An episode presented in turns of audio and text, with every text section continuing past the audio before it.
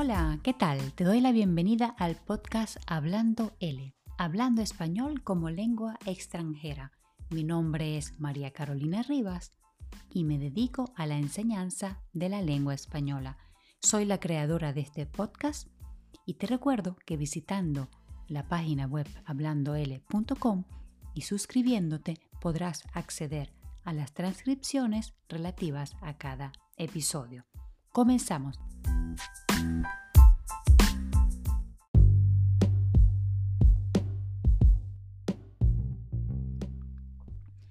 ¿Sabías que bailar, hacer jardinería, cantar, tocar un instrumento, aprender idiomas, armar rompecabezas o realizar cualquier actividad para divertirse o para pasar el tiempo podría mejorar la salud mental de las personas y en particular de aquellas personas mayores de 60 años.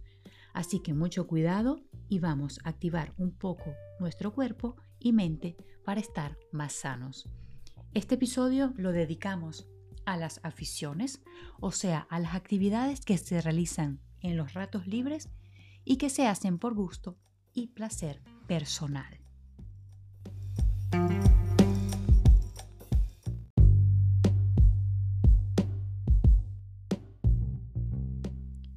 El hecho es que según un artículo de la revista Actas de la Academia Nacional de la Ciencia, las actividades pasivas como mirar la tele o estar sentado delante de la computadora podrían aumentar en las personas el riesgo de sufrir demencia. Por otro lado, en Pekín se han hecho investigaciones del efecto que tienen otras actividades recreativas para el cerebro, llegando a la conclusión de que las tareas que requieren actividad mental reducen el riesgo de demencia en un 23%. Las actividades de movimiento físico, como pueden ser bailar o hacer deporte, reducen el riesgo en un 17% y en cambio las actividades sociales lo reducen en un 7%. Entonces, ¿qué aficiones tienen mejores efectos para la salud mental?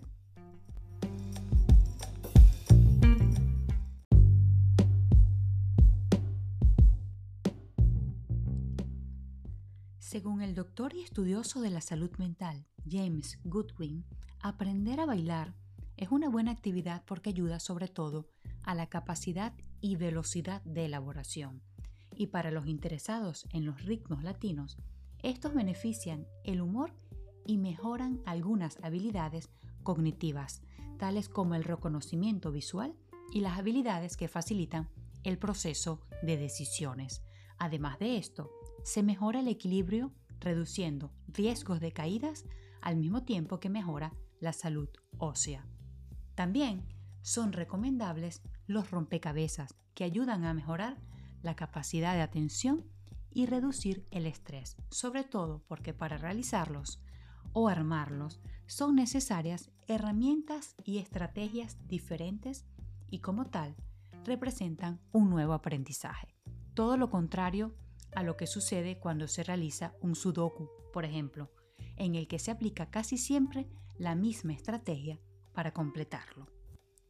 Una de mis preferidas es la jardinería, que generalmente la realizo cuando hay sol a finales de primavera y en verano. Y en los estudios dicen que reduce el estrés, el ansia y la tristeza. Como es una actividad que por lo general se realiza al aire libre y bajo el sol, reduce la carencia de vitamina D, mejorando nuestro sistema inmunitario y reduciendo además riesgos de ataque de corazón e ictus. Y esto no me lo vas a creer, pero cocinar resulta ser una actividad que mejora la salud en general, pero no necesariamente porque se consumen los ricos platos que se preparan, sino por el simple hecho de que cuando se preparan recetas es necesario seguir una serie de procedimientos de manera metódica que posibilita una cierta seguridad y certeza en las personas.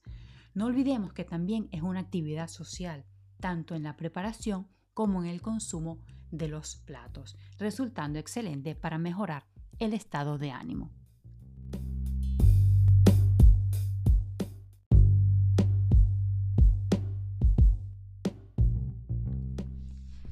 Otra actividad muy relajante que recomienda mucho es tejer o bordar, actividad que hacían nuestras abuelas y es difícil conseguir actualmente a alguien que tenga esta afición. Ambas actividades ayudan a combatir la pérdida de memoria, a relajarnos y a bajar el ritmo respiratorio, por lo que bajan también los niveles de estrés. Así que si están interesados, cómprense un par de agujas y comiencen a tejer suéteres para el invierno. O si no, cómprense una sola aguja para aprender a bordar como hacían nuestras abuelas o bisabuelas.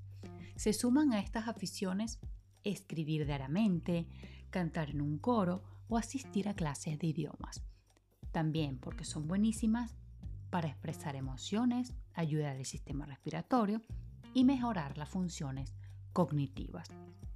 Lo importante es tener una actividad como afición que podamos realizar durante el tiempo libre y si es posible que esta actividad implique un esfuerzo cognitivo, es decir, una actividad en la que tengamos que aprender algo para mejorar y mantener nuestra salud mental. ¿Y ustedes tienen alguna afición que les ayude a mejorar las funciones cognitivas? ¿Cuál es? ¿Con qué frecuencia la realizan? Déjanos tu comentario. Chao.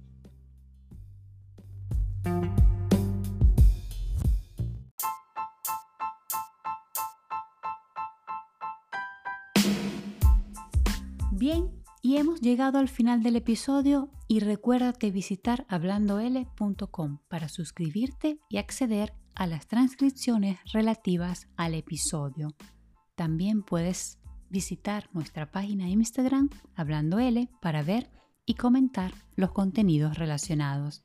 Muchas gracias por escuchar Hablando L y hasta el próximo episodio. Chao.